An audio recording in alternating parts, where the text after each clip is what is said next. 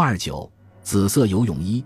是妙小姐把希望寄托在飘飘渺渺的点线上，度过了紧张而空虚的一夜。第二天一清早，郭老太太在佛堂里面唱念：“如是我闻，一时佛在舍卫国，知数给孤独园。”他这专对西方的广播将有一个相当长的时间。妙小姐乘檐下的日光，还没有施展微冷，独自一人在后园散步浅闷。正在这个时候。阿达在静悄悄的空气里面溜到了他的身旁，看四周没有人注意，便把一个小小的纸包交给妙小姐，而这样说：“是不是这样的东西？”少奶奶，你看。阿达说话的时候，脸上带了一丝得意的神气。由于阿达脸上的高兴，妙小姐慌忙打开这个小纸包，只见里面裹着一个外国的金心形香片盒，附带着绝细的一根金链。粗粗的看去。可能疑惑到这个神奇的魔术家真的在这一夜之间取还了他的被劫掠的要件，可是稍微留心一看，就看出这不过是一个形式略为相像的东西，并不是那颗原来被劫的心。这东西有什么用处呢？妙小姐刚要用谴责的口气向阿达说话，阿达却先开口说道：“等一会儿，请你把这个东西照常在胸口挂起来。挂上这个有什么用？”妙小姐忍不住薄怒的这样说：“请你暂时不要追问理由。”阿达用两个指头按着嘴唇，示意不必多说。连着，他又紧张的问：“你有没有方法，在今天晚上把老太太邀出去兜一次风？由我驾驶汽车。你可以说一个谎，说是某处夜花园里今夜正有一个难得见的节目，错过了机会非常可惜。”妙小姐对于这个汽车夫的神奇的把戏。简直越弄越不明白，他迟疑的看看他的脸，一时无可作答。办得到，办不到。阿达十分重视这件事，办也许能办到的，但是你得把理由告诉我。理由你不久就会知道，现在没工夫说明。这边拒绝回答，可是他有很奇怪的请求，在今夜出去兜风的时候，你必须穿上那天到游泳池去的衣服。啊，时间最好在九点以后。阿达的话愈出愈奇，对方只能睁眼向他白望。可以吗？他追问。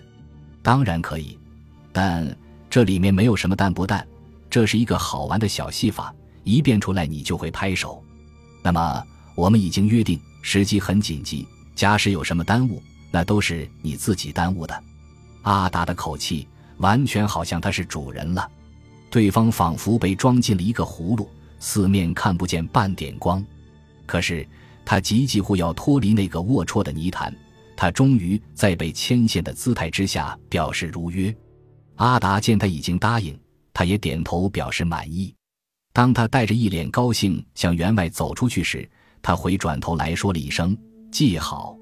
妙小姐目送他的健壮的影子穿过扶疏的花木。消失在清晨的阳光里面。这天下午，妙小姐提早了洗浴时间，玉璧依照阿达的嘱咐，换上那天到大陆游泳场去时所穿的那件白色 sharkskin 弹领上衣。虽然她知道那位独裁者最反对这种叫新意的服装，然而为了履行那个奇怪的约定，无可奈何，她只能如法以示。她不但换上了那件弹领上衣。他也穿上了那天所穿过的那西式长裤，甚至皮鞋、丝袜都和那天一样。此外，又把那颗靠不住的心悬挂在镜子里。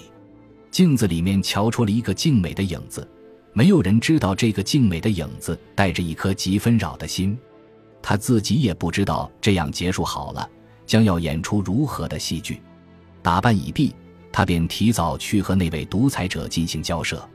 开口的时节，心头怀着鬼胎，他以为这位难说话的婆婆未必一定接受他这意外的邀请。不料出乎意外的，交涉的进行竟非常顺利。那位老太太觉得媳妇这种请求正是难得有的孝心，因之她竟一口应允，毫无留难。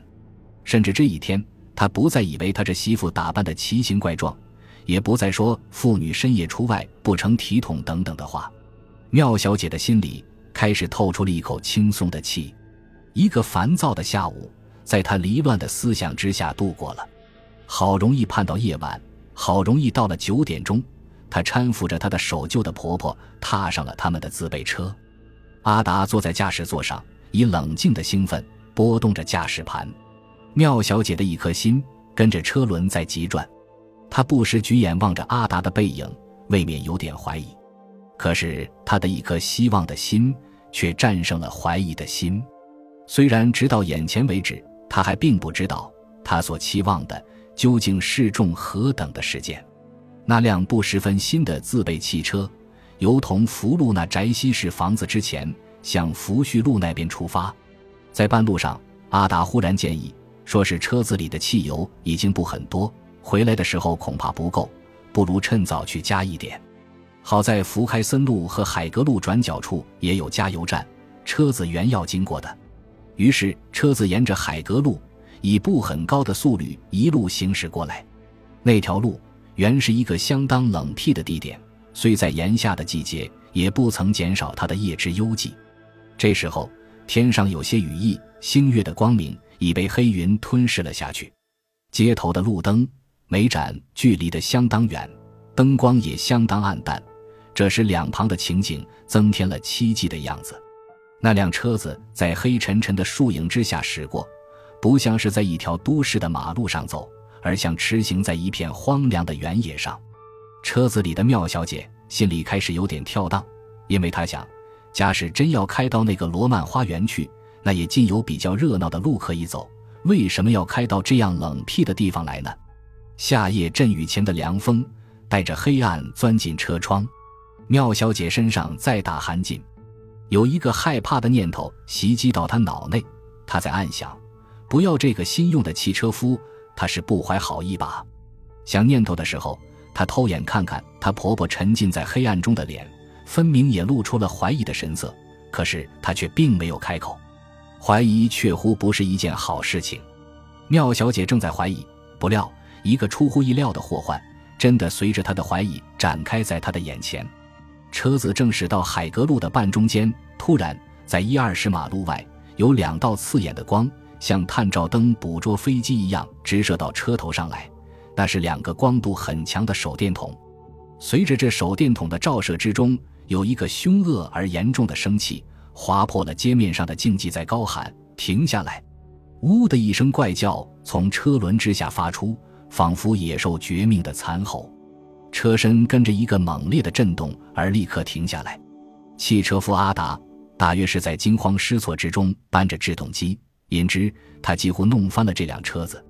车厢中的婆媳二人当然大吃一惊，可是，在车身停下来的瞬间，他们还听得阿达在颤声安慰他们说：“不要紧，大约是超把子。”话还没说完，汽车门已被拉开，强烈的手电灯光蛮横地钻进车厢，怒射到婆媳二人惊慌的脸上。但是，他们从这闪烁的光晕中看出那两个攀登在踏脚板上的家伙。并不是穿制服的警士，而是两个面色凶恶的短衣汉，手抄把子，搜身之意。其中各执一柄枪，不许响。其中一人举枪指着阿达，另外一个在这婆媳二人快要发生惊喊的时候，立刻轻轻喝阻道：“识相点，快把你们的钱和首饰完全拿出来，免得老子们动手。”在这强盗的世界上遇见了强盗，当然，这吓昏了的婆媳二人。除了采取屈服政策之外，还有什么办法？结果，他们让这两个路劫者取去了他们随身所有的一切，包括一些小量的金钱与首饰，并且，这两个站在时代前线的优秀的掠夺者，他们都有一副非常精细的眼光与手落。他们不来找你便罢，既已找到了你，那无疑的会使你寸草不留。因之。劫掠石莲某小姐露出在她那件弹领上衣之外的一根绝细的假金链，附带着那颗假的心，也不能免掉被掠夺的命运。那位老太太在惊慌的念佛声中，眼看着她爱子所遗留的唯一纪念品落进了强盗的手掌，她也无可奈何。闪电式的戏剧表演的真迅速，前后不出三分钟，那两名路劫者已带着他们胜利的狂笑扬长而去。汽车夫阿达哭丧着脸，重新又在拨动驾驶盘。现在连买门票的钱也没有了。你想，他们会不会继续保持他们夜游的兴致呢？老太太一面念佛，一面在抱怨他媳妇不该无缘无故出来游什么园，以致遭受损失之外，还要吃到大大的惊吓。同时，妙小姐的心里却在狠毒的诅咒汽车夫阿达。她觉得这一场路劫一定是他唆使出来的，那是毫无疑义了。可是，当车子开到比较光亮的所在时，他看到阿达偶尔回过脸来，脸上浮着一种得意的神气。蓦地，妙小姐的脑内恰像第二次射进了一线灯光，她的一颗心在发跳，这是一种喜悦的跳。现在，他对于阿达的戏法。差不多完全明白了，读者们也明白这个戏法的内容吗？如果不，那么请你们想一想吧。那辆被劫的汽车既没有驶向预定的目的地，也没有立即驶回国公馆。阿达竭力主张把车子先开到附近的该馆警署，报告了遭遇路劫的经过，并当场开明示单，在警署里面备下了案。车子在扫兴的归途上，老太太扫兴的念佛。扫兴的想，媳妇真是一颗扫帚星。可是这颗扫帚星的媳妇，恰巧怀着一个相反的心理。